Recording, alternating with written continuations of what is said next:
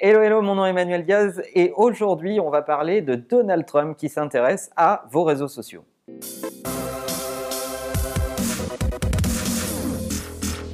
Avant d'attaquer, on se retrouve entre nous puisqu'on a rattaqué l'année avec l'épisode euh, avec un invité puisque Michel de Michel et Augustin, pour ceux qui ne l'ont pas vu, on va le remettre par là, est venu nous voir en tout début d'année, mais là on est entre nous.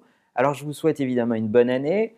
Je vous souhaite également de ne prendre aucune résolution pour 2017. Et si vous ne le savez pas, si vous ne savez pas pourquoi, on vous remet également l'épisode de l'an dernier où je vous parlais des résolutions et de l'urgence de ne prendre aucune résolution. Et puis je vous présente nos deux nouveaux collaborateurs qui m'ont été offerts pour Noël. Steve Jobs qui est directement dans le cloud et qui s'occupe de nos données. Et Tim Cook qui vient de rejoindre l'agence qui est ici présent. On peut y aller.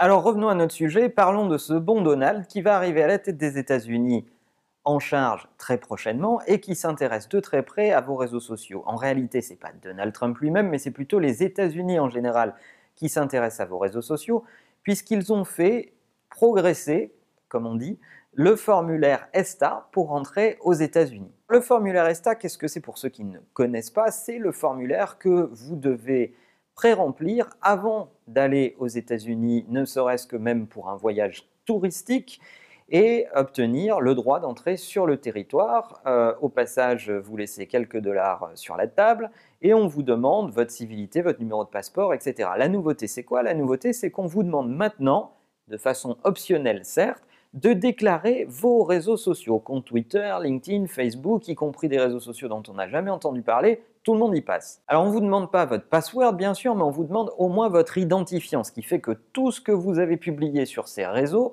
va être associé à votre numéro de passeport, à votre euh, identité euh, civile et à votre voyage aux États-Unis et pouvoir être screené, vérifié, peut-être même de la recherche par mots-clés sur votre profil avant de vous valider votre formulaire ESTA pour pouvoir venir aux États-Unis. J'y vois plusieurs choses. La première, c'est que il va falloir faire attention à ce qu'on publie pour ceux qui ne faisaient pas déjà attention, attention à l'humour, attention au second degré. Je ne suis pas sûr qu'on ait tous le même sens euh, de l'humour et de l'interprétation autour de l'humour.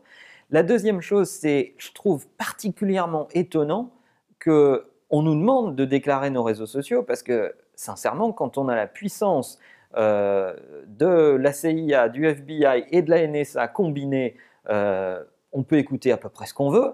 Donc, euh, qu'on ne matche pas directement votre civilité avec vos réseaux sociaux, sincèrement, je trouve ça étonnant. Et puis le troisième élément, peut-être symbolique, c'est que notre vie online est maintenant directement corrélée à notre vie analogique réelle et il y a maintenant un État, les États-Unis en l'occurrence, qui cherche à réconcilier les deux pour prendre une décision d'entrer ou pas sur le territoire. Et ça, c'est nouveau. Euh, ça n'était pas pratiqué, à ma connaissance, ça n'est pas pratiqué par d'autres pays. Si euh, vous avez des exemples dans d'autres pays, dites-le nous dans les commentaires, mais on n'en a pas trouvé. Et ça, si ce n'est pas la réconciliation du online avec le offline, je ne sais pas ce que c'est. Alors beaucoup s'interrogent sur le respect de la vie privée, bien sûr.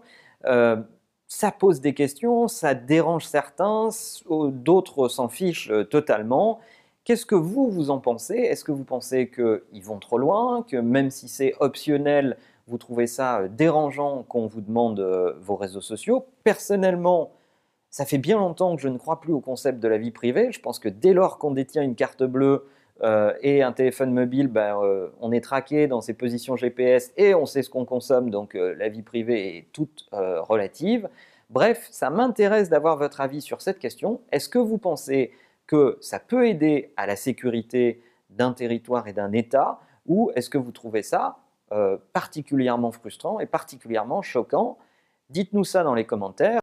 Et n'oubliez pas que la meilleure façon de marcher, c'est évidemment de vous abonner un peu par ici. Enfin, on m'a dit que c'était par là, ou plus par là, je ne sais pas trop. À bientôt